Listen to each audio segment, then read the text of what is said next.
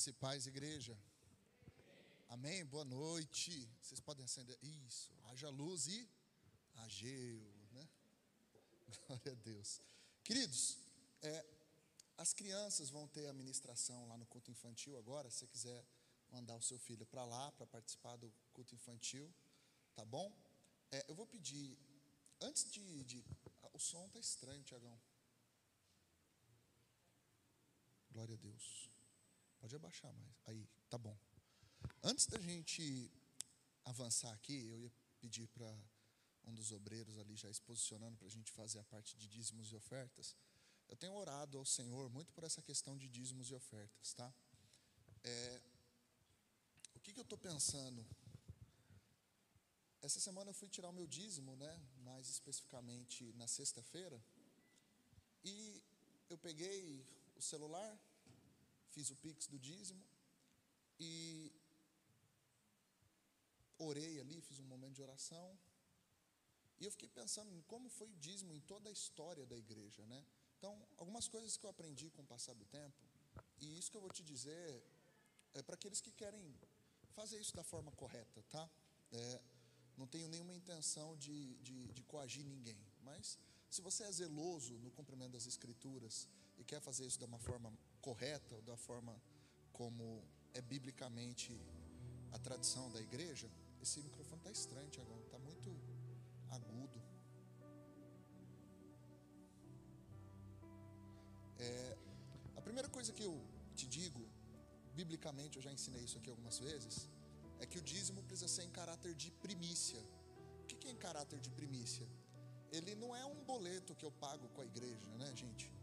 É, não é uma despesa que eu tenho com a igreja. É, o dízimo é em caráter de primícia. Eu não pago conta nenhuma enquanto eu não entrego o meu dízimo, porque para mim é importante consagrar é, as minhas finanças ao Senhor dessa forma. Eu entendo que isso é uma forma de cultuar, tá? E eu, como pastor da igreja, eu pratico isso, amém? Porque ninguém está isento, pastor, ninguém está isento, né? Ser dizimista é para todos. Uma outra coisa que eu faço, que eu já ensinei aqui, é que não é da 10% e resto eu, eu faço farra, né? Eu sempre tento organizar o meu dinheiro com prioridade. Então, por exemplo, uma dica que, lendo o livro de Provérbios, a gente é muito incitado sobre ser responsável com finanças e guardar. Então, eu sempre guardo um pedacinho. Eu poupo. Eu, eu primeiro eu invisto e o que sobra eu gasto. Talvez você pode estar fazendo errado. Primeiro você gasta e aí você fala, o que sobrar eu invisto. E você não vai investir nunca, né? Porque a gente precisa ter um negócio chamado reserva de emergência. Outra coisa que eu fiz foi concentrar as minhas despesas para ir poder limitando, controlando, né? Tem, tem vezes que não. Amor, vamos pedir um iFood hoje? Não. Ah, a gente não tem condições? Tem. Mas por que, que nós não vamos pedir? Porque não faz sentido eu gastar mais e a gente vive uns dois, três padrões de vida abaixo do que a gente deveria viver. Mas o que mais me, me pegou essa semana pensando é assim: Davi ele falava, não se aproximaria de, ante de Deus de mãos vazias. Né? Hoje em dia, com a mudança no sistema financeiro, é, a gente tem uma, uma, ferramenta muito boa que é o Pix. E com o Pix você pode fazer uma transferência, um QR Code. Mas, de novo, dízimo não é um boleto com a igreja. Então, estou orando a Deus para a gente pensar formas santas, formas honestas intelectualmente falando, da gente oferecer ao Senhor os nossos dízimos e ofertas. O que Jesus orientava era que se trouxesse no altar. Então eu estou pensando aqui, eu vou depois passar com os obreiros, eu estou orando a respeito, se a gente vai deixar um gasofilácio aqui na hora do louvor e da adoração no começo do culto para você vir e adorar ao Senhor, ou nesse intervalo da palavra, mas o ponto é que se trazia os dízimos no altar. Outra coisa, é, pastor, eu posso passar o meu dízimo no cartão de crédito? O que, que vocês acham? Porque não é um dinheiro que você está dando para Deus, é uma primícia, uma oferta você pode fazer. Então, dos dias 14 ao dia 20 de novembro, o Rodrigo e o Jonatas vão lá para Juazeiro do Norte, né, pisar na terra que vocês e eu estamos ofertando. Né? A gente está abençoando lá o trabalho do Missão Jiu-Jitsu. Um dos primeiros testemunhos é que Juazeiro do Norte era uma das cidades que tinha o maior número de abuso sexual, tá? E o Nilson foi lá, enviado por Deus, para ensinar as mulheres a quebrar a mão de estupradores. Olha que bênção. E o que aconteceu? Não tem mais estupro. Pô, jiu-jitsu, jiu-jitsu. Porque a gente a gente está num contexto, né, muito de, de paz e glória a Deus por isso. Mas a gente não pode ignorar quem está sofrendo dentro de um outro contexto. Então, para a gente é importante manter esse trabalho. O jiu-jitsu lá usa como forma de disciplina, usa como ferramenta para pregar o evangelho e os testemunhos são fantásticos. O Nilson conta pra gente que teve um pai lá que batia no filho e um dia o Nilson chamou o pai pro tatame e falou: Você gosta de bater em criança? Vem aqui bater em mim. E o Nilson é doido da cabeça, ele é todo jiu-jitsu na veia, né? E o Nilson foi lá e mobilizou o cara, rolou para lá, rolou para cá, ponto, o cara está na igreja hoje. Isso é uma ferramenta de Deus. Isso é uma ferramenta. a gente precisa discernir isso. Então a gente, além de patrocinar esse ministério, a gente está enviando hoje, para quem não sabe, o Jonatas, ele ofereceu como oferta os serviços dele para a Missão Jiu-Jitsu. Então toda a parte de criação é o Jonatas que faz para servir. Pastor, como assim uma oferta de serviço? É uma oferta de serviço.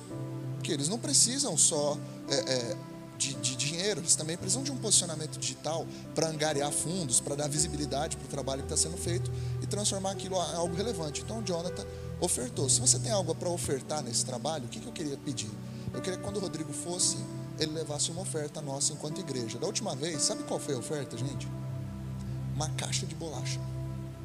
Que eles não têm as bolachas que nós temos aqui. Está dentro do Brasil. Foi. Como que foi a recepção? Fantástico. A gente também mandou Bíblias para lá, não foi? Gente, estamos no Brasil, manda a Bíblia. Como que é a reação do pessoal quando recebe Bíblia? Eles receberam aquelas Bíblias do Jesus Cop, todas. Gente, para eles era um negócio importado, veio dos Estados Unidos. Só que veio em português, né? Então, por que, que eu estou te dizendo isso? Porque, irmãos, graças a Deus, eu tenho um bom emprego, eu sou resolvido financeiramente. Glória a Jesus por isso, porque foi ele que cuidou de mim. Vários de vocês têm boas condições financeiras. Os que não têm estão em momentos de construção. Eu sei que muitos estão passando por momentos, mas o Senhor tem me chamado para nós, enquanto igreja, restaurarmos duas coisas que estão fora do lugar. Primeira, trazer as nossas ofertas no altar como parte do culto. Então, eu não sei ainda, eu estou orando, né? Porque talvez a gente coloque o QR Code aqui, você faça um Pix aqui na hora, ao invés de fazer na sua casa, não sei. Ore também, me traga algumas alternativas, mas eu tenho entendido de Deus em oração que a gente precisa restaurar a oferta no altar. O altar tem que funcionar, entende? E a segunda coisa é esses projetos missionários. Então, por exemplo, é, o pastor Richard, que veio ministrar aqui, ele está indo para Moçambique. Irmãos, manter um brasileiro no Moçambique é caro. Só que manter um moçambicano no Moçambique é muito barato. Por quê? Porque o pastor Richard estava contando algumas coisas, que, por exemplo, a, tem a filha de um obreiro lá na igreja de Nampula, que ela tem 10 anos de idade e para passar de ano ela tem que ter relações com o professor.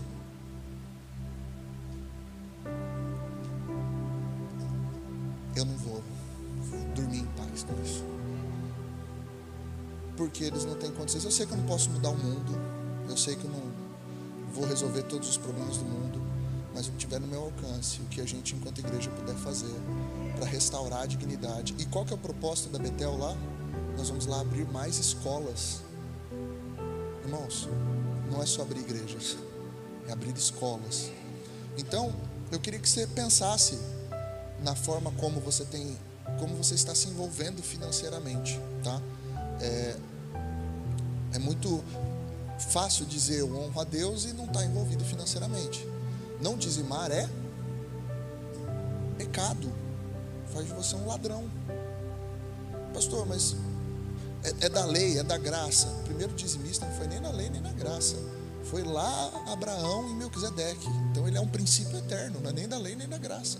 Tá? Jesus não anulou o dízimo, então nós cremos nisso.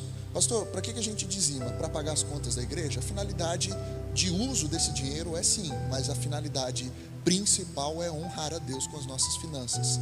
Tá bom? Então eu queria falar isso, eu vou pedir para o Gabriel entregar os seus dízimos e ofertas, mas eu queria que a gente começasse a se forçar para entender o dízimo não como uma contribuição financeira. Eu acho péssimo quando a gente vai numa igreja, o pastor está assim, então, irmãos, o aluguel esse mês está apertado. Vocês não vão dizimar, gente. Aqui você não vai ver isso. Para a glória de Jesus, a gente a gente volta para a igrejinha, mas nunca vai chegar nesse tipo de apelação. Mas eu não posso negar para vocês o princípio correto. E o princípio correto é: nós precisamos ser dizimistas e ofertantes. Isso fala da maturidade da nossa fé. Se você olhar na igreja de Atos, a igreja de Atos era dizimista. Eles traziam não só dízimos, como ofertas aos pés dos apóstolos. Amém? Glória a Deus. Então, quando você for dizimando, faça um momento de oração. Uma coisa que os meninos me chamaram a atenção é que às vezes eu, eu pedia para passar o dízimo e chamava vocês para orar. E aí chamava e vocês já abaixavam a cabeça e não oravam. E, e, e não conseguia ver o, a pessoa passando com a salva. Então, isso também era ruim, a gente está tentando organizar. Amém? Vocês estão entendendo? Tá bom então. Glória a Deus. Faça isso com alegria. Tá melhor agora o som? Aumenta um pouquinho mais.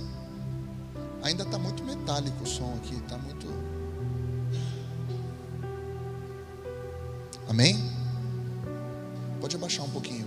Tá bom agora? Glória a Deus. Então, vamos à palavra. Gálatas capítulo 5, verso 22. E para vocês, meninos aí do som, Rodrigo, eu vou começar a pedir para vocês colocarem o QR Code aqui e para a gente imprimir alguns QR Codes e colocar atrás nas cadeiras, ou a gente pensar nos envelopes, para a gente ter essa oportunidade, nem que seja para você entregar um envelope vazio, mas para você fazer isso como uma, um, um símbolo de trazer sobre o altar, tá? Gálatas capítulo 5,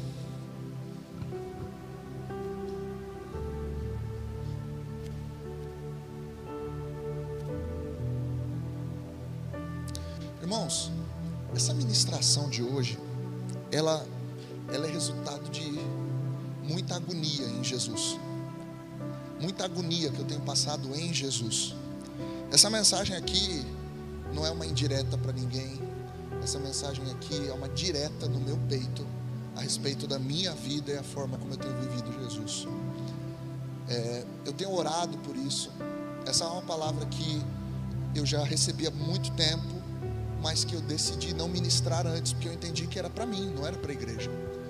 Só que as coisas estão acontecendo e eu vou ouvindo, e a palavra ela tem que ser uma resposta cirúrgica ao que Jesus quer fazer na nossa vida. Então, eu quero que você abra comigo em Gálatas 5, 22. Tá? Senhor Deus, é só pela tua misericórdia que nós estamos aqui, Jesus. Nós não temos dúvidas se há algum dom perfeito ou boa dádiva, é porque veio de ti, Jesus. Se eu estou aqui nessa noite, Senhor, é porque a tua misericórdia me cobriu, Jesus. E nós, privilegiados pelo benefício, pelo beneplácito da Sua vontade, Jesus, pela oportunidade de servir, Senhor, estamos aqui. Senhor, é com o coração angustiado e necessitado, Jesus, de mais de Ti que nós viemos nesse lugar. Senhor, nós precisamos da Tua graça sobre a nossa vida, Pai. Enche-nos com teu Espírito, Espírito Santo. Flua nesse lugar, ministrando em nossos corações, quebrando cadeias, nos despertando, Jesus, para a glória do teu nome, Jesus. Amém. Amém, gente. Vocês me conhecem, vocês sabem que eu não sou de, de, de ser apelativo, mas eu tenho muita clareza que hoje, nesse culto, está tendo uma guerra espiritual nesse lugar uma guerra espiritual é, muito prol do que Deus vem fazendo nas nossas vidas, né? A gente está vivendo um tempo que cada vez mais é necessário discernimento. Eu sempre falo isso. Não é mais entre o quente e o frio, é entre o morno e o quente. É discernimento, porque as coisas estão cada vez mais confusas. E aí, eu queria ler com você aqui Gálatas capítulo 5, verso 22 que diz assim: ó, Mas o fruto do Espírito é amor, alegria, paz, longanimidade, benignidade, bondade, fidelidade, mansidão, domínio próprio, contra essas coisas não há lei. E os que são de Jesus Cristo crucificaram a carne com suas paixões e concupiscências, ou seja, desejos.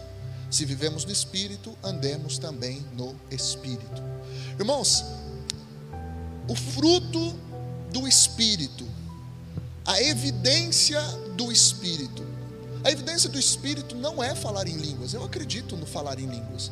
Eu acredito no falar em línguas das três formas que a Bíblia nos apresenta, seja como um dom, uma, habilidade espiritual para falar um outro idioma, é, como foi no livro de Atos, capítulo 2, né? eles não falaram em línguas espirituais, eles falavam em outros idiomas, a ponto de que cada um os ouvia na língua pátria. Tanto que para mim o milagre tinha mais a ver com eles ouvirem na sua língua, cada um na sua, então o negócio estava mais no ouvido do que no falar, porque ele falava uma mesma língua.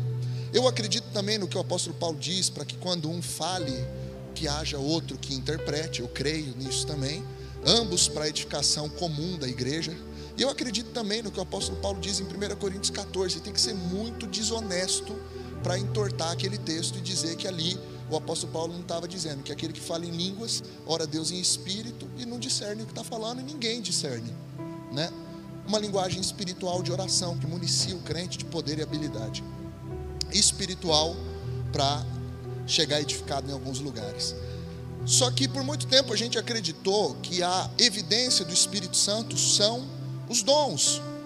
Irmãos, dons do Espírito não são a evidência da habitação do Espírito, eles podem ser a evidência da atuação do Espírito. Né? Deus não está comprometido em quem o dom opera, Deus está comprometido em quem o dom alcança. Então, às vezes, o Senhor está usando uma mula para consertar a vida de um profeta. Mas os dons do Espírito são para uma edificação coletiva, para uma manifestação, para um testemunho, para que os incrédulos vejam e, e, e, sejam impactados com os milagres que estão acontecendo. Mas tem uma clara evidência do Espírito Santo, que Jesus diz no livro de João, que ele viria para nos convencer do pecado, da justiça e do juízo, e aqui em Gálatas 5, 22, que diz que o fruto do Espírito e é, é os frutos do Espírito, né? É o fruto, e ele tem seis gominhos, a gente brinca que é uma mexerica. É o amor, a alegria, a, a, seis gominhos não, nove. O amor, alegria, paz, longanimidade, benignidade, bondade, fidelidade, mansidão e domínio próprio. Então, o que é uma pessoa cheia do Espírito Santo de Deus? Baseado no livro de João, é alguém que está muito convicto dos seus pecados. Então, alguém que acha que é santo, ela não está cheia do Espírito Santo. A arrogância não combina com estar cheio do Espírito Santo. Eu ouvi uma frase uma vez que diz assim: quanto mais frutífera é uma árvore, mais pesados são seus galhos e mais baixa ela se coloca. Então, às vezes a gente está todo empinado porque falta fruto. Fruto pesa o galho, abaixa o cara, deixa o cara humilde, né? Só que o fruto do Espírito, o fruto, a evidência, é, em primeiro lugar, esse amor, ágape, e amor eu já falei algumas vezes aqui, mas eu queria evidenciar ele. E o segundo, o segundo gominho do fruto do Espírito, que eu quero trabalhar bastante hoje aqui, é a palavra chara. Chara significa alegria, satisfação. Só que ela tem um detalhe: é ser alegria de alguém. A alegria não é eu estar alegre. O chara é eu ser a causa da alegria de alguém.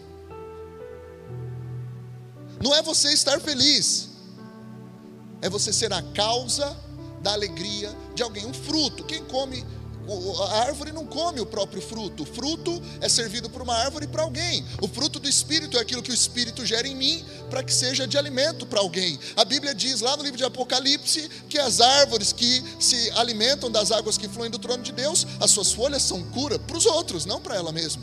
Os seus frutos são alimentos para os outros, não para ela mesma. Então, se é esse amor aqui, o fruto do Espírito não é me sentir amado. O fruto do Espírito é fazer com que alguém se sinta amado. É o ágape. Só que esse char aqui é ser a alegria de alguém. Irmãos, por que eu estou falando isso? Essa palavra é tão necessária. Porque eu estou vendo muita gente infeliz. Que aceitou Jesus, mas ela é infeliz. E quem convive com ela é infeliz. Ela é amargurada, ela é murmuradora, ela é reclamona, ela é crítica, ela é dura, e ela ainda acha que ela é profeta, mas na verdade ela é só infeliz. Crentes infelizes são um câncer dentro da igreja. E eu digo isso com muita ousadia.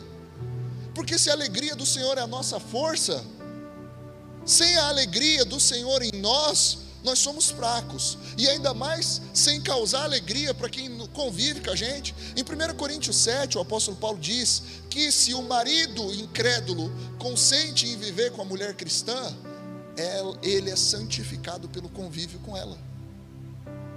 E vice-versa, ele fala a mesma coisa. Se o marido cristão topa viver com a mulher incrédula, ela é santificada pelo convívio com ele. Gente, quem convive com você está feliz? Dá uma checada. Porque é evidência do Espírito Santo. Que em Salmo 128, a bênção completa é os teus filhos como rebento de oliveira, mas ao redor da mesa. É a tua esposa como uma videira frutífera que dá alegria, é uva, é vinho, é festa. Por algum motivo a gente associou santidade com ser ranzinza, ser infeliz, ser crítico. O difícil não é falar em língua, o difícil é segurar a língua. E a gente ainda fala que é o Espírito Santo que está mandando dizer. E não, não é o Espírito Santo que está mandando dizer. E tem muitas pessoas da sua família que estão lá destruídas, agredidas, com raiva da igreja. Por quê? Porque nós falamos em nome de Deus aquilo que Deus não estava falando. Porque fruto do Espírito é, em primeiro lugar, o amor, a alegria, a paz, a longanimidade, a benignidade, a bondade, a fidelidade, a mansidão aí o domínio próprio. A única que fala de mim mesmo aqui é me dominar. E aí ele explica: contra essas coisas não há lei, porque os que são de Cristo crucificaram a sua carne com as suas paixões e concupiscências. Então, o fruto do Espírito, para oferecer isso para você, tem um homem morto aqui debaixo. Não é o seu amor, não é a sua alegria, porque você está morto, para que você possa ser a causa da alegria de alguém. Sabe? Eu acho que às vezes a gente esquece que todo cristão é um pecador que foi amado quando não merecia. A gente está usando nossa, nosso amor como moeda de troca. se você se converter, eu te amo. Se você for bonzinho, eu te amo. E a gente foi chamado para amar indiscriminadamente. Pastor, mas você está falando isso, meu marido do lado vai ficar sem vergonha, minha esposa do lado vai ficar sem vergonha. Irmão, na verdade, sem vergonha é a gente que está tentando usar o amor de Deus para uma finalidade que não lhe é devida. Eu fui chamado, você foi chamada para amar o pecador, o mentiroso, o desgraçado, a prostituta, o homossexual, o agressor, o estuprador. A igreja foi chamada para amar. Eu não estou falando para você expor a tua casa e a tua família, mas eu estou falando, você foi chamado para amar. Só que a gente se começou a, discriminar algumas pessoas e deixa elas ali, escanteamos. E o pecador não tem mais espaço na igreja. O que era para ser um hospital virou uma clínica de pilates. pastor, eu estou arrumando minha postura. Não, querido, não é de arrumar a postura. Aqui é hospital, é lugar de pecador. Essa igreja aqui foi fundada com pecadores, salvos da ira de Deus. A matéria-prima do reino do céu é pecador arrependido. Então, por favor, se tem alguém que não está do jeito que você acha que ele deveria ser, seja a causa da alegria dessa pessoa. Seja a causa dessa pessoa se aproximar do amor de Deus. Talvez você é a única expressão do amor de Deus que vai alcançar a vida dessa pessoa. E alguns textos que, que isso daqui é muito duro o que eu vou dizer aqui, gente. Então, interprete com um bom coração, interprete com amor, com uma exortação de um pai amoroso. Os nossos filhos, que são como flechas, hoje estão vagando sem direção, porque sentem que na maior parte do tempo eles são um peso na nossa vida. Filhos atrapalham o mundo do Instagram, das fotografias, das viagens, dos restaurantes. Você pode não dizer isso com a tua boca, mas os seus filhos percebem quando você trata eles como um peso. As pessoas percebem. Você está conversando, teu filho está, papai, papai, papai. Você fala, espera. O que você está dando de recado para ele? Você é menos prioritário. Não atrapalha. Sabe por que eu estou te dizendo isso? Porque essa semana eu estava em reunião lá no trabalho e o Mateuzinho chega, papai, fala, Mateus. O Espírito Santo falou, me mostra aí quem é a prioridade na sua vida. assim, ó, meu trabalho. Não, se o seu trabalho você não pode parar para ligar para tua esposa, para atender, já que sempre briga comigo. Você vai almoçar, não me liga. O Espírito Santo falou: você está errado. Você tem que ligar. Dá uma notícia, fala que você está vivo. Por quê? Porque às vezes eu, eu, eu tenho meu jeito e eu luto muito fortemente contra minha indiferença, já que sabe disso. Porque às vezes eu não aprendi a demonstrar algumas coisas. Eu preciso dizer para meu filho que ele é uma prioridade. Queridos, às vezes a nossa família está percebendo que ela está atrapalhando. Só que não é sobre ser feliz. O Evangelho não é para você ser feliz. O Evangelho é para você ser a causa da alegria de alguém. Isso muda tudo. Isso muda tudo. Porque se, se os seus filhos crescem ouvindo: o papai te ama, mas te trata mal. Eles vão de alguma forma aprender que amor é sentimento e não tratamento. E eles vão se ver na liberdade de se relacionar com alguém que diz que ama, mas bate, diz que ama, mas despreza, diz que ama, mas ignora, diz que ama, mas não dá atenção.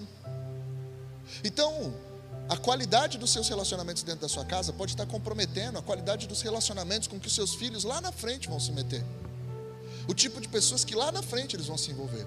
A gente às vezes diz assim: não, para preservar, o, eu vou preservar minha família, lutando pelos filhos. Não luta pelos filhos, luta pelo casamento. Que quando a tua casa for feliz, os teus filhos vão ser felizes. Mas existe um sentimento muito grande, muito crescente de amargura, irmãos. E as pessoas não estão percebendo. As pessoas estão amargas e não estão percebendo. Então, por isso que eu creio que está tendo uma luta espiritual nesse momento, porque eu estou trazendo aqui uma denúncia grave Muitos corações estão amargos na forma de falar, na forma de tratar. A nossa família, os nossos filhos, eles precisam ser felizes. Não tem evangelismo maior do que isso, porque essa é a clara evidência da ação do Espírito Santo. Então eu quero trazer um, um aviso para você que assim, lute, trabalhe, construa, principalmente você que é jovem. Mas por favor, não se esqueça de que no final das contas, você tem os seus dias contados. Nós não somos eternos aqui. A nossa única esperança de eternidade está em Cristo Jesus. Então, às vezes a nossa família, principalmente crianças, eu estou enfatizando muito em crianças. A criança ela não sabe te odiar. Então, como ela não sabe te odiar, ela passa a se odiar. Os nossos filhos, eles não podem crescer infelizes. Irmãos, nós não vamos popular prisão. E, e eu preciso dizer isso, e eu sei que hoje eu estou sendo muito atípico dentro do que a gente tem vivido aqui, porque já aconteceu algumas vezes, eu venho aqui, eu estou repreendendo um casal, estou exortando tal, não vai. Eu vejo o filho dele na rua, é um noia. Desculpa, gente. Mas gente, eu estou há 15 anos dentro da igreja. Eu já vi muita gente começando, terminando. Às vezes você bate o olho numa criança e fala, está perdida. Às vezes você bate o olho, já aconteceu com vocês? Você olha, você fala assim, está perdido. Menino tem nove anos de idade, fala palavrão que eu falo, meu Deus. Se porta como um. Tudo bem, pastor, música do mundo não tem nada a ver. Vai validando esses exemplos dentro da sua casa. Porque o diabo está infiltrando, e, e são as pequenas brechinhas, gente. Fica lá falando do amor canalha, do amor canalha, do amor canalha. Aí a sua filha trai o cara, você vai falar: quem ensinou isso para ela? Quem ensinou isso para ele? A gente tem que tomar muito cuidado, porque estão roubando a inocência da nossa casa. Irmãos, às vezes você cresce isolado e numa crise do casamento não tem ninguém para salvar o teu casamento. Expõe a sua família. Tenha amigos, por favor, tenha amigos, porque pode ser que elas sejam a única chance de Jesus salvar a sua família. Por favor, não se isole, porque numa crise familiar não vai ter uma pastora, uma amiga, ninguém para aconselhar a tua esposa, não vai ter ninguém para aconselhar o teu marido. Você pode não gostar da igreja, e, e eu entendo, igreja não é fácil, gente. Pode ser que você ainda não encontrou afinidade com as pessoas aqui, você acha que eu sou um bobalhão, você só vem porque está obrigado, mas por favor, eu estou cansado de ver filho de crente indo para droga, eu estou cansado de, de, ver filho de crente é, é, indo. Gente, tanta, tanta menininha linda que vem aqui na igreja, que faz 18 anos, parece que baixou uma pomba gira nela. ela é imoral, ela é lasciva, dá para ver. Só você, pai, não está vendo. Só você, mãe, não está vendo. O seu filho, querida, poxa, guarda o coração dele. As crianças estão crescendo com vontade de fazer tudo que elas não puderam fazer. Eu vejo o tempo inteiro, o cara sai da igreja, no dia seguinte ele tá, vai fazer um, ó, eu vou bater hoje aqui, tá, gente? O cara sai da igreja no outro dia, ele quer fazer uma tatuagem de demônio no braço. Aí você fala, poxa, onde esse menino cresceu? Aonde ele estava? Pastor, mas eu estava na igreja todo dia. Não é se você estava na igreja, se você é igreja é se você de fato está levando Jesus a sério. Não leve Jesus como brincadeira, por favor. Isso é, um, isso é um apelo de um pastor desesperado, porque eu não aguento mais ver as nossas famílias infelizes. O paralítico está na porta do templo, ele prefere ficar na porta do templo na hora da oração do que entrar, porque para ele não há esperança dentro da igreja, porque as pessoas que estão ali, elas quando saem e veem o milagre, elas ainda se escandalizam.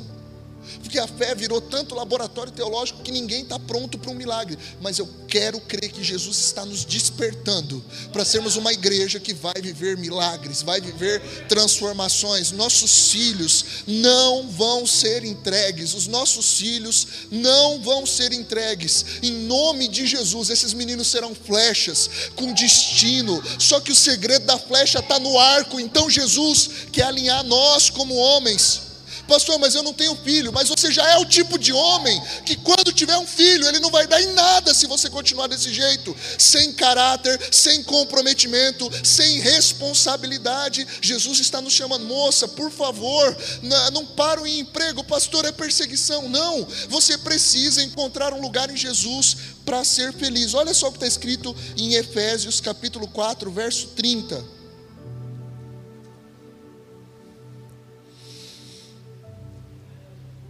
Efésios capítulo 4. Vou ler do 29, tá?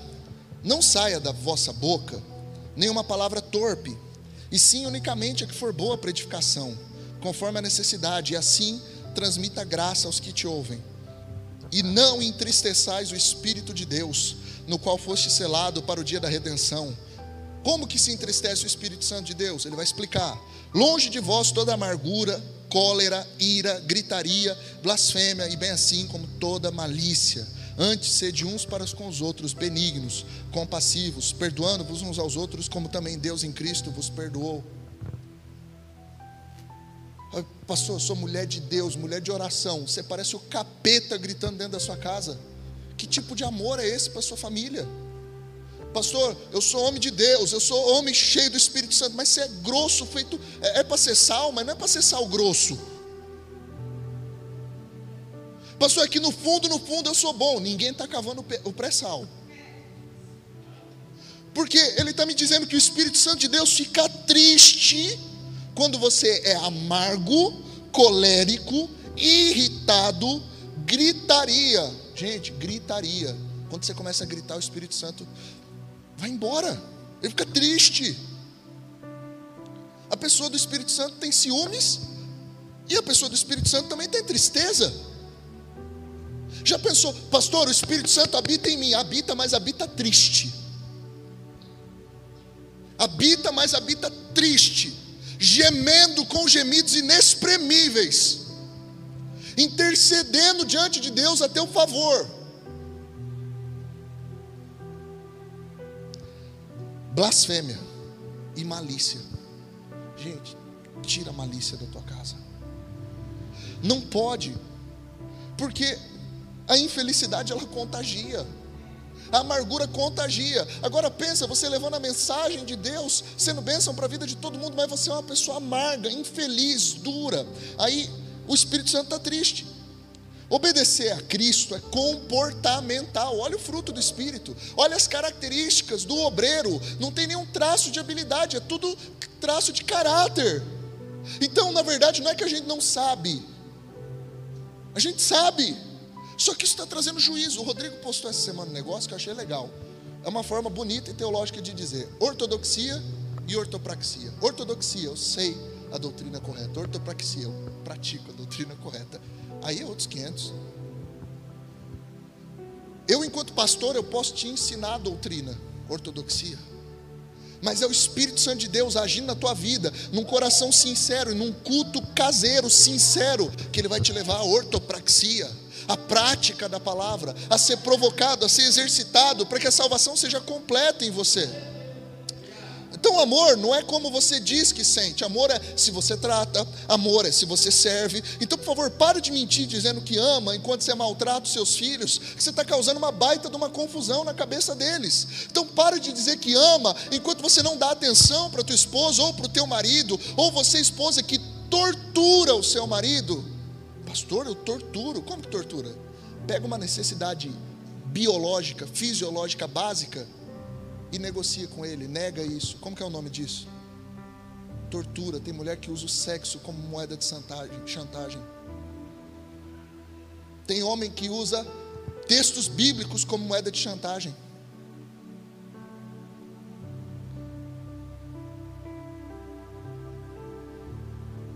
Hebreus capítulo 12, verso 14.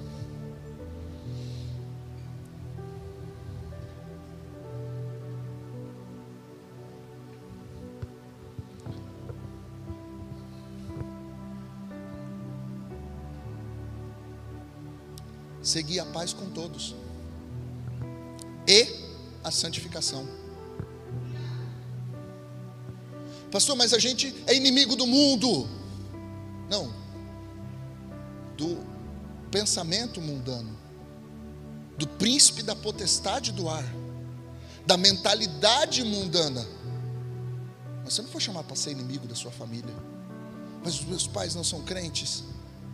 E daí? Eles são seus pais. Você não vai orar por eles? Seguir a paz com todos. E a santificação. Eu acredito que tem momento que a santidade só vem quando a gente estabelece paz com algumas pessoas. Tem pessoas que para Deus nos santificar, a gente tem que ir lá e se reconciliar com ela. Eu acho que tem coisa que só através da reconciliação vem a santificação. Por isso que ele está dizendo: seguir a paz com todos e a santificação sem a qual ninguém verá o Senhor, atentando diligentemente, ó, diligente é cuidadosamente, ao contrário do negligente, atentando diligentemente para que ninguém seja faltoso, separando-se da graça de Deus.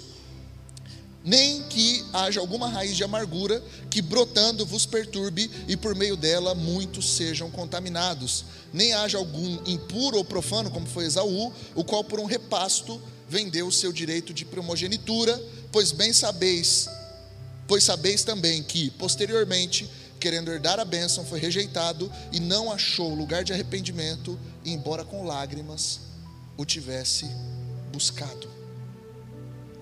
Primeiro ponto é essa santificação sem paz. Essa santificação sem paz é uma santificação carnal. A primeira coisa que ela faz é te privar da graça. Como que é isso, pastor? É o seguinte: o texto que está me dizendo para eu me santificar, sem a qual eu não vou ver a Deus, na sequência ele diz: e cuidado para você não se privar da graça, porque não vai ser o mérito próprio da sua santidade em guerra que vai te levar para o céu. Você se santifique e tem paz, imitando o que recebeu de Cristo, como a gente leu em Hebreus 4, mas é a graça de Deus que vai te conduzindo. Aí ele me fala na sequência de uma raiz de amargura, só que olha a expressão que ele usa. É, volta um versículo, por favor nem haja algum impuro. É, pode voltar mais um, por favor. Atentando diligentemente, com cuidado, que ninguém seja faltoso, separando-se da graça de Deus, nem haja alguma raiz de amargura que brotando vos perturbe, e por meio dela muitos sejam.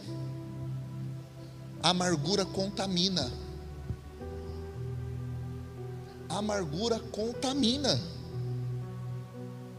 O Esaú, a Bíblia vai me dizer lá em Gênesis 27, 34, quando Esaú ouve que o seu pai Jacó tinha abençoado, é, que o seu pai Isaac tinha abençoado Jacó, a Bíblia diz assim, Gênesis 27, 34: Como ouvisse Esaú tais palavras de seu pai, bradou com profundo amargor e disse: Abençoa-me também, meu pai.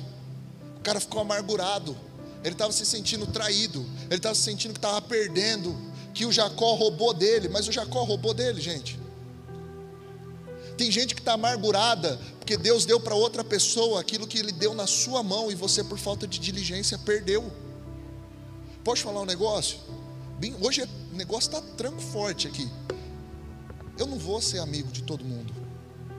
Eu vou ser amigo de quem quer servir a Jesus, porque eu entreguei a minha vida para Jesus. Eu, eu, recebo críticas, os meninos sabem disso. Depois que eu saí da igreja, você não é mais meu amigo. Não, não é que eu.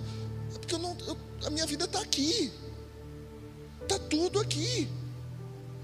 Amigos sou dos que temem ao Senhor. Por quê? Porque eu decidi, irmãos, eu estou aqui todo domingo, eu entreguei a Deus os meus sonhos, eu entreguei a Deus tudo que eu tinha, minha vida é para servi-lo, eu não me arrependo em nada, eu sou feliz por isso, mas eu tenho um foco, eu tenho uma missão.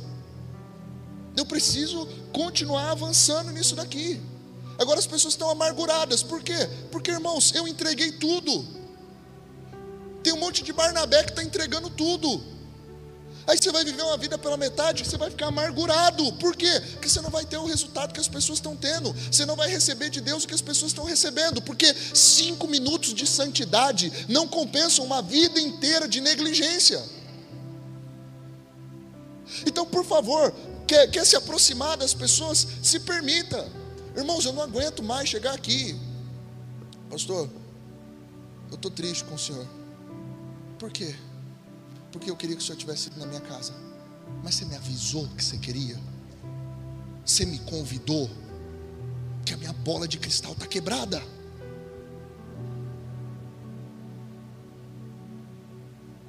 Aí eu estou aqui me matando de ler a Bíblia. Eu preparo, eu oro, já que sabe. Quantos textos? A Dani, a Dani sempre ela me pede, pastor, me manda o esboço, eu mando um metro de esboço para a Dani.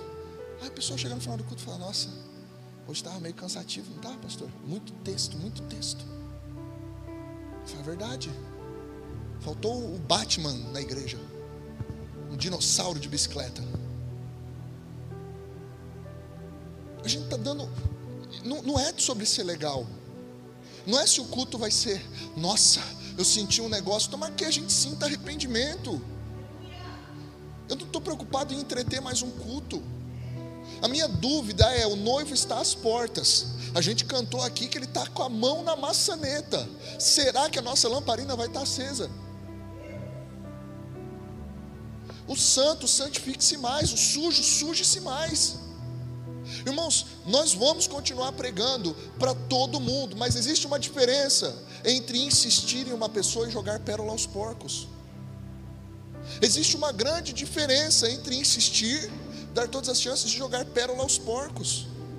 Jesus está nos chamando para um compromisso verdadeiro. Eu não quero ser alguém que está desprezando a preciosidade do que Jesus está me dando. Então eu vou me dedicar, eu vou ler a Bíblia, eu vou buscar, eu vou orar. Jesus sabe o quanto eu estou tentando.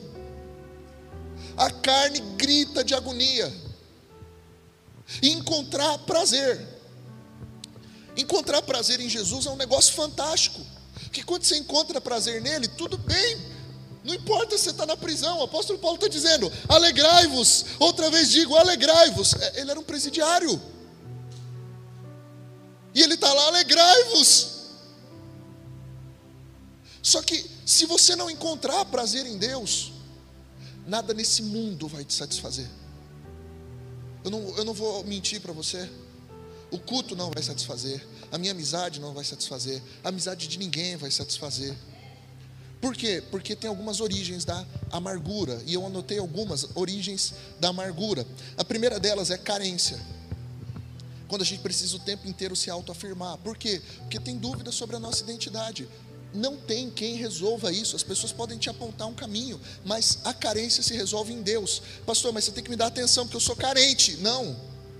Carência não se resolve com atenção. Provérbios capítulo 30, verso 15. A sanguessuga tem duas filhas, a saber, dá e dá. O espírito de sanguessuga, já ouviu falar dele? Tudo tem que girar em torno dele. Pastor, me trate bem porque eu sou sua ovelha. A ovelha fica no pasto, que eu saiba, não dentro de casa. Quem fica dentro de casa é filho. E se você quer ser tratado como filho, se prepare porque não tem nenhum filho que o pai não exorte. Então, projetar a frustração nas pessoas, meu pastor é melhor que o seu, minha igreja é melhor que a sua, irmão, não fale isso. A gente não é melhor que ninguém. A gente não é melhor do que ninguém. É, esse espírito de carência é uma sanguessuga emocional que vai derrubando, mas não satisfaz. Já viu uma, uma sanguessuga? Você chega com um fígado na frente da sanguessuga, ela fala: Não, obrigado, estou satisfeita. Isso é a carência, a causa de amargura. A atenção não resolve o problema. Ele está o tempo inteiro projetando nas pessoas as suas próprias frustrações. Outro assunto que é importante a gente tratar enquanto igreja, que está impedindo a alegria, que está gerando amargura. Rejeição lá atrás, o tempo não cura. Rejeição precisa ser exposta, precisa ser resolvida. Tem gente que está até hoje dizendo: Eu não gosto do que vejo no espelho. Por favor, você precisa aceitar a soberania de Deus. Você é uma expressão do Criador. Talvez você não goste da sua aparência, não goste do seu corpo, não goste da sua voz. Eu já tive muitas crises. O nariz é torto, o cabelo é crespo, e aí é magro demais. Aí quando engorda, engorda demais. Aí quando emagrece, só perde barriga e bumbum e o, e o resto. Que, né? Tá, tá, tá, até o dia que você olha para Jesus e fala: Amém, Senhor eu vou gostar do que eu estou vendo. Porque é a expressão da tua criação. Você que está lutando contra desejos homossexuais. É só um desejo, não é uma identidade. É só um desejo como qualquer outro desejo. E ele é pecado como qualquer outro pecado. E você não precisa de uma cura, de um processo, de. Você precisa de arrependimento. Colocar o seu coração diante da cruz e lembrar que o teu Deus soberano não errou na tua sexualidade e que não existe corpo de um, alma de outro, você é um ser único diante de Deus. Então, é, essas rejeições estão fazendo as pessoas achar que elas são um subtipo de crente elas estão colhendo coisas ruins e estão dizendo: Deus não me ama. Não, Deus te ama, igual Ele ama todo mundo, porque o sol nasce sobre os justos e injustos, e você não precisa ser top 10 desse planeta para você se sentir amado por Deus. O amor dele nos basta, sua graça nos basta, o seu conhecimento, o fato dele saber o meu nome, o fato de eu orar a Ele e Ele me fazer sentir único enquanto eu oro, isso já me é suficiente. O Rei olhou para mim, o Rei sabe o meu nome, e esse é o motivo da minha alegria. Fuga. Outro motivo de amargura, fuga.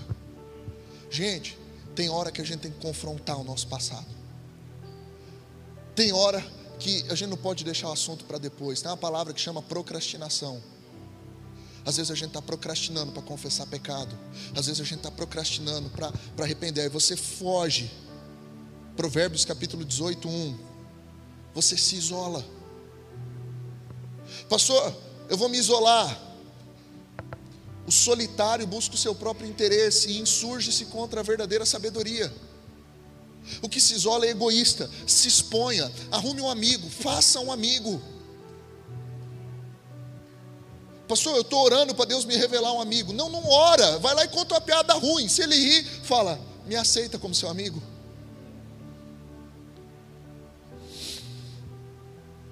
Outra fuga, vício.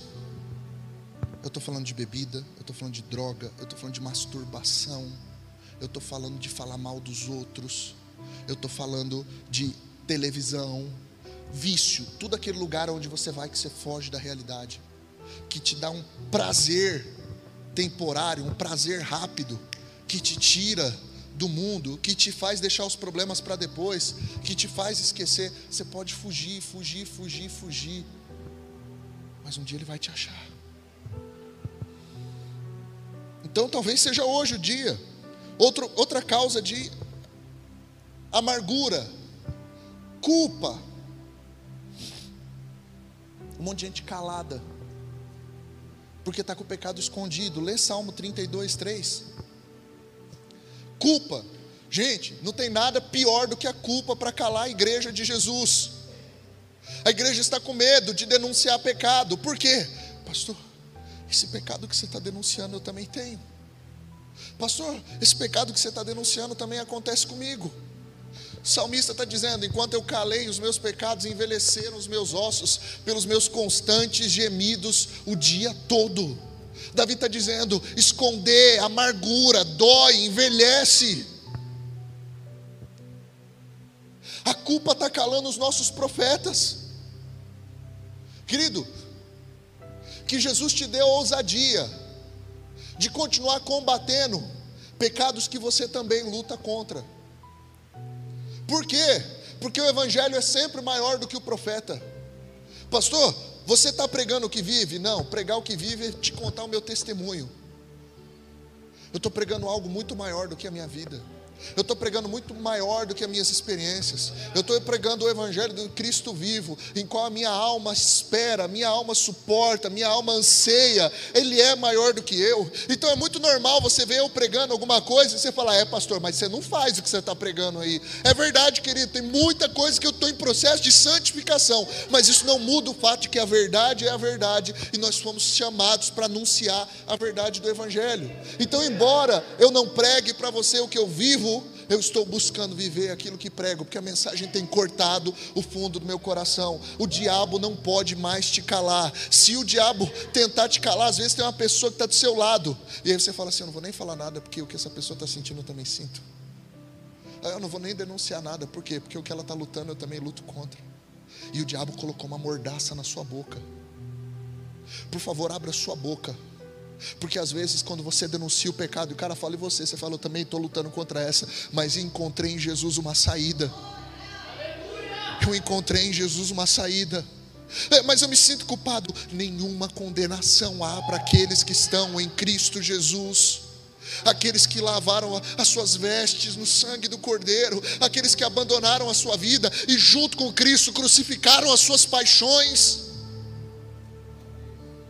O Evangelho é sempre maior do que a gente.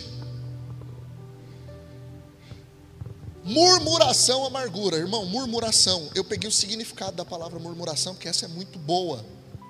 Murmúrio é um resmungo, é um debate secreto, é desprezar, um desprazer, perdão, secreto e não declarado. É um desprazer secreto que se queixa por estar descontente com Deus. Esse é o significado de murmúrio.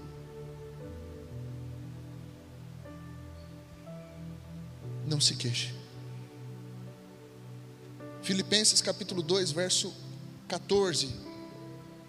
Fazei tudo sem murmuração nem contenda, para que vocês se tornem irrepreensíveis e sinceros, filhos de Deus, e inculpáveis no meio de uma geração pervertida e corrupta, na qual resplandeceis como luzeiros ao mundo.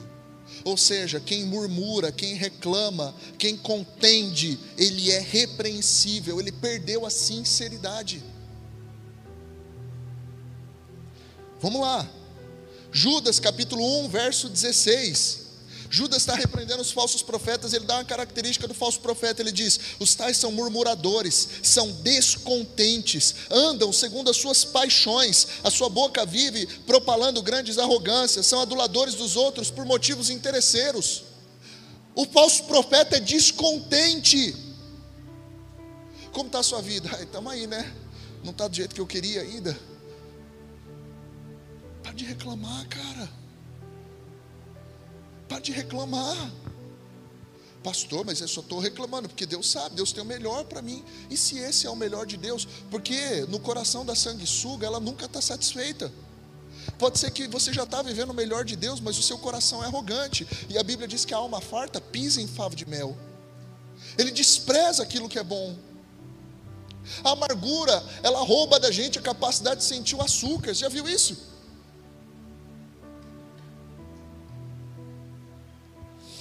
Tem uma outra coisa que causa amargura na gente. E essa eu me pego o tempo inteiro. Medo. Pedro estava andando sobre as águas, bateu o vento, ele paralisou, começou a afundar. Medo. Medo de não conseguir. Medo de não ser aceito. Medo do que vão dizer. Medo de não conseguir fazer perfeito. Medo de começar e não terminar só que eu tenho descoberto em Deus que tudo isso daqui é arrogância. Se você não se permite errar, se você começou certo é porque você começou tarde. Se você começou sabendo é que você começou errado. Se permita dar um pequeno passo. As pessoas estão com medo de pregar, estão com medo de compartilhar. Eu tenho medo de falar errado. Fala errado, irmão, relaxa. De verdade. Talvez essa seja a melhor forma para alguém vir aqui te repreender e falar: vem cá, querido, ó, você falou errado aqui, tal, tal. Seja aberto para corrigir. O que eu já falei de coisa errada, o que eu falo de coisa errada. Chega no final dos cultos, os meninos, pastor, não foi Moisés que foi engolido pela baleia, não, pastor. Amém. Foi Moisés, então. Mas o medo está paralisando. O medo está amargurando a gente. Eu vou correr. Provérbios 16, 21. O sábio de coração é chamado prudente, a doçura no falar aumenta o saber. Gente, a doçura no falar aumenta o saber. A amargura deixa o Espírito Santo triste. Quando você fala uma verdade de forma doce, isso aumenta a tua sabedoria. Porque saber traduzir toda a pressão para uma palavra doce, uma palavra de bênção, uma palavra que causa alegria de alguém, uma palavra que demonstra amor por alguém, isso aumenta o teu saber. Salomão está dizendo: o entendimento para aqueles que o possuem é fonte de vida, mas para o insensato a sua estutice lhe será castigo. O coração do sábio é mestre da sua boca e aumenta a persuasão dos seus lábios. O coração do sábio é mestre da sua boca. O coração do sábio é mestre da sua boca. Se a sua sabedoria não aguenta, você dá com a língua nos dentes, acusa todo mundo, fala mal, você não é sábio. Por quê? Porque a sabedoria pode até ser aí alguma inteligência, mas na mão do insensato é castigo. Sabedoria de verdade é ser mestre da sua boca. Pastor, sabe quem manda em casa? Eu não quero saber quem manda em casa, eu quero saber quem manda na sua boca.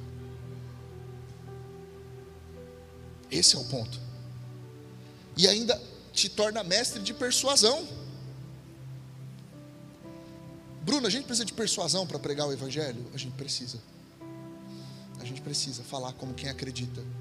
A gente precisa falar como quem está satisfeito. A gente precisa saber o momento certo de falar, de bem dizer, de mal dizer. Tem a palavra que pode ser dita, não dita, bendita, maldita. A gente tem que saber sobre palavras. A gente precisa ser articulado pelo Espírito Santo, adestrado pelo Espírito Santo para saber como falar, como entrar, como sair, como se posicionar. Pastor, mas eu não falei. Se foi na direção do Espírito, fique em paz. O teu silêncio Deus constrói.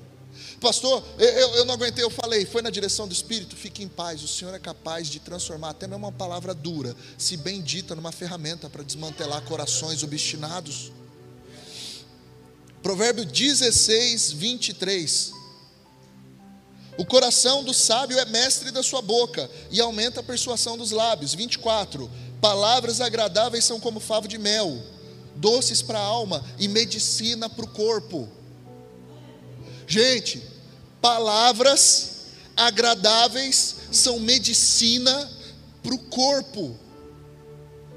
São medicina para o corpo. Às vezes você não curou a tua família, não foi porque você não falou a coisa certa, foi porque você não falou da forma certa. Deus está colocando cura nos nossos lábios. Deus está colocando cura na boca da igreja mas fale com doçura. Como é doce as palavras do seu amado. Em Cantar e Sulamita escreveu: Doces são as palavras do meu amado. Não pode faltar doçura na gente. Jesus disse: Aprende de mim que sou manso e humilde. Se faltar mansidão e humildade, não é com Ele que estamos aprendendo. Então eu venho aqui, e eu venho com muita confiança em Deus, porque eu tinha medo para te dizer, por favor, deixa Jesus governar a sua boca. Não entre em debate desnecessário. Não entre em discussão desnecessária. No que depender de vós, tem de paz com todos. Provérbios 18, 13. Responder antes de ouvir é estutícia e vergonha. Sabe o que, que Salomão está dizendo aqui? Tem gente que não escuta para ouvir tem gente que escuta para responder. Escuta para ouvir. Responder antes de ouvir o que a pessoa está dizendo. Você, você, conhece alguém que você chega para ele, ele parece o Google. Já, você já usou o Google? Você escreve assim, bom, aí ele escreve bom dia, boa noite, bom. Ele vai completando. Aí você está falando assim, meu, sabe o que eu queria? Você fala doce. Você fala, não, salgado. Fala, não, torta. Fala, não. Sabe, eu queria mesmo hoje é ir passear na praia, né? Não, no campo. Não, que ficar em casa. Deixa as pessoas falarem. Bruno, isso é, é simples. Talvez você está matando a sua família aí. Você sabe de tudo. Você é o bonzão, você é a boa zona. Ninguém tem espaço para se expressar. Você é bom mesmo quando as pessoas contam fraqueza para você. Dia que alguém tiver de liberdade de contar as fraquezas para você, você está no caminho certo. A palavra doce é cura. A palavra doce é cura. É medicamento. Provérbios 18, 21. A morte e a vida estão no poder da língua. O que bem utiliza, come do seu fruto. A morte e a vida estão no poder da língua. A morte e a vida. Tem gente que mata com palavras. Jesus disse: você chamar um sermão de tolo, você já matou.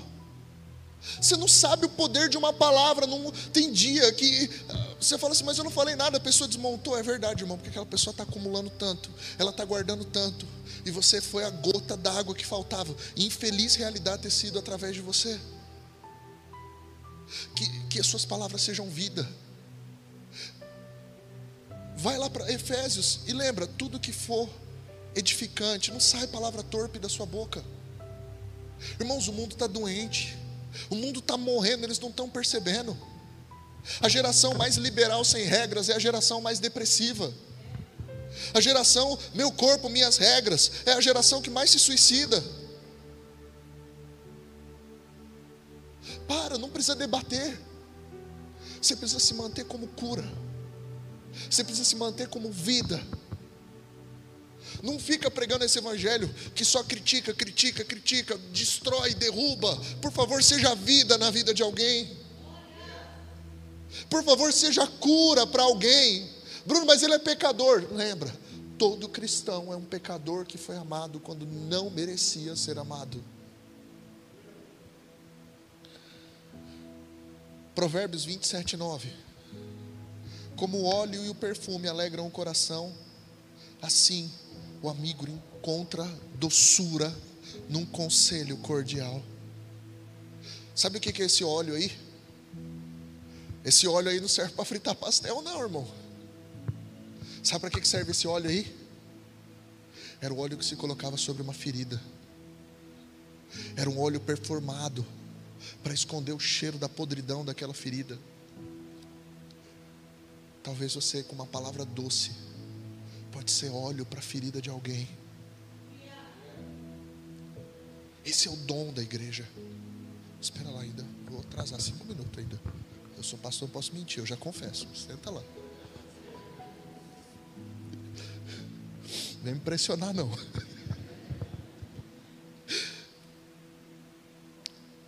Provérbios, capítulo 27, 14. Olha isso. Provérbios, capítulo 27, 14. O que bendiz o seu vizinho em voz alta, logo de manhã, por maldição lhe atribuem o que faz. O que é esse texto aqui? Quem é que odeia acordar cedo? A Jaque. Ó, oh, Mateus. Imagina lá, chega lá de manhã no Mateus, fala: Bom dia, bom dia, bom dia, bom dia, amorzão, bom dia, bom dia, bom dia. Bom dia. O que, que ele está dizendo aqui? O que bendiz o seu vizinho em alta voz logo pela manhã, por maldição lhe atribui o que faz. O que, que ele está me dizendo aqui, gente? Não é só o que se diz. Você tem que saber a hora certa de falar. Você tem que saber a forma certa de falar. Aí ele vai me dizer o seguinte: o gotejar contínuo no dia de grande chuva e a mulher rixosa são semelhantes. Eu e minha mãe a gente morava na casa que tinha goteira, você lembra? Quem já botou balde no meio da sala para fugir das goteiras? Olha, Deus revela uns negócios escondidos, né? E aí tinha um dia que a gotinha, ela pegou aqui, a, a gota sniper, né? Ela pega aqui, ó, tum. Acabou com a sua noite, né? Aí ele está dizendo que a mulher reclamona, encrenqueira, rixosa, é igual uma goteira contínua num dia de grande chuva. Você cobre com a coberta, ela molha a coberta. Você cobre com a touca, ela ensopa a touca. Mulheres de Jesus, não sejam rixosas. Jesus quer santificar o nosso temperamento. Tiago capítulo 3, verso 13.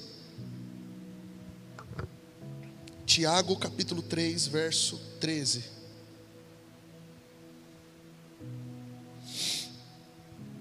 Quem dentre vós é sábio e inteligente?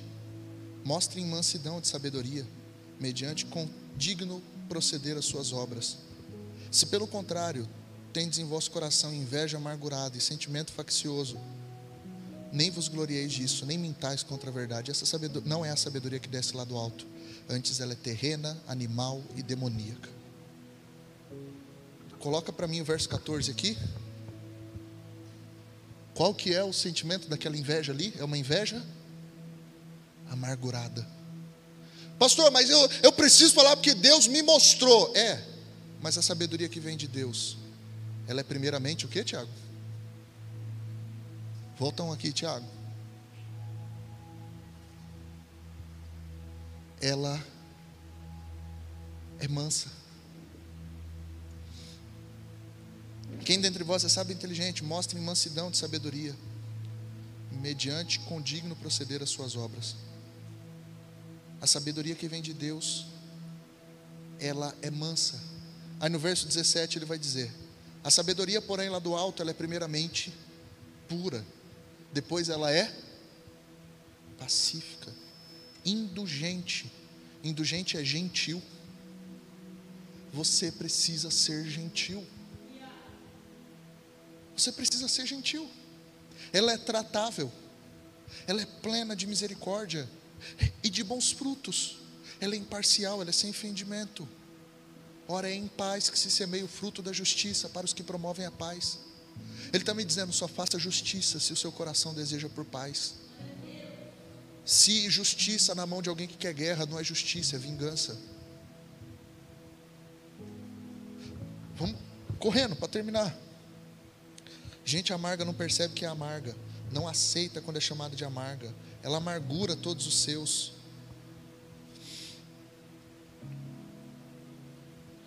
Agora, para a gente fechar,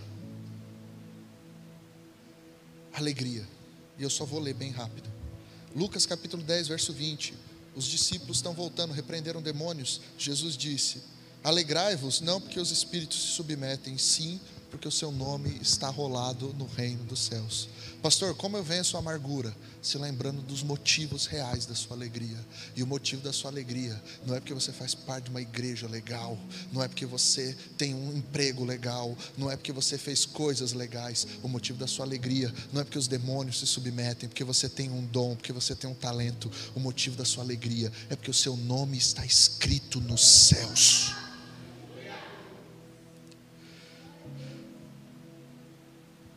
Jesus convida os seus a se alegrarem com a sua alegria.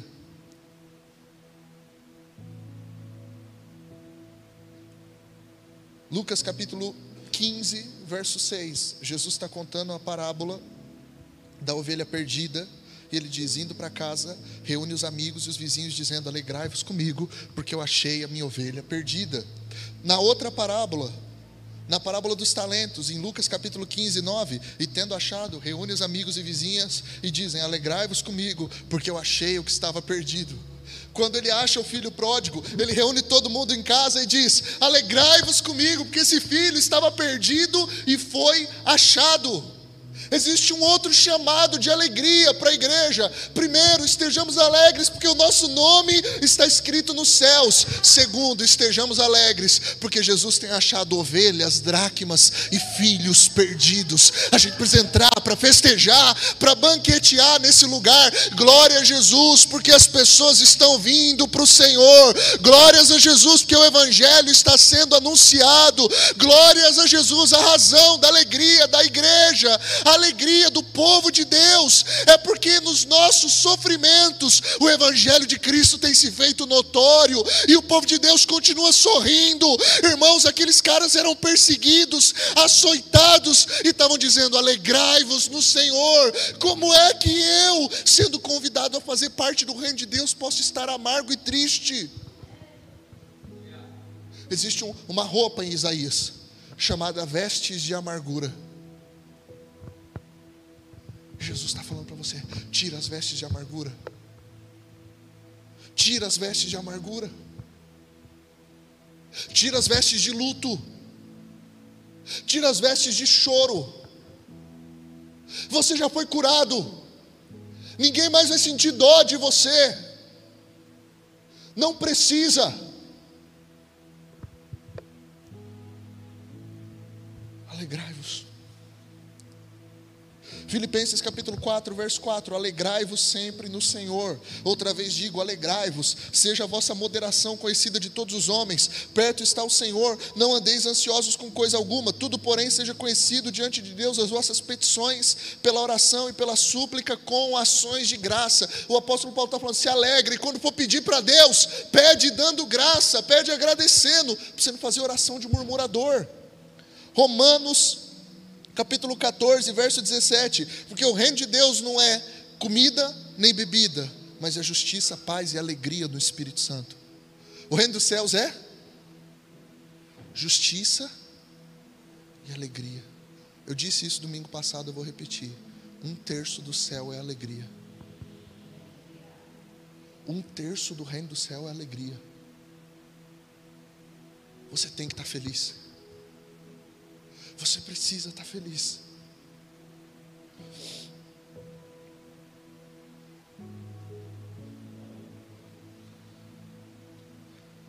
E, e no verso seguinte, no verso 18, diz assim: Aqueles que desse modo servem a Cristo, é agradável a Deus e aprovado pelos homens. A igreja que agrada a Jesus está feliz pela sua volta. Eu tinha muitos outros textos, eu vou mandar no grupo da igreja para vocês lerem mais um que eu preciso fechar. Salmo 133, verso 1. Ó, quão bom e quão agradável viverem unidos, irmãos. É como um óleo precioso sobre a cabeça, o qual desce para a barba, a barba de Arão, e desce para a gola da veste. Esse óleo é óleo de cura. Um óleo na cabeça e na barba de Arão. Por que justo Arão apareceu? Ele está dizendo: Jesus vai nos consagrar, vai nos sarar para desfrutarmos de alegria no sacerdócio, no serviço a Deus. E aí ele diz ainda: é como, coloca 133, verso 2, Ti, é, é isso, ó, o 3, perdão. É como um orvalho do Hermon que desce sobre os montes de Sião. Ali ordena o Senhor a sua vida. Você sabe o que é esse monte de Hermon? Monte de Hermon é uma montanha gelada que fazia divisão entre Israel e a Síria. E o vento espalhava aquele ar gelado. E todo dia de manhã, sem que houvesse chuva, estava tudo regado. Porque descia um orvalhozinho feito do gelo. E ao redor desse monte era tudo verde. Já pensou? Ele está dizendo que o crente que vive em união, ele é esse orvalho que é espalhado pelo vento. Jesus está nos chamando para sermos felizes com Ele. Jesus está nos chamando para sermos felizes com Ele. Fica de pé comigo.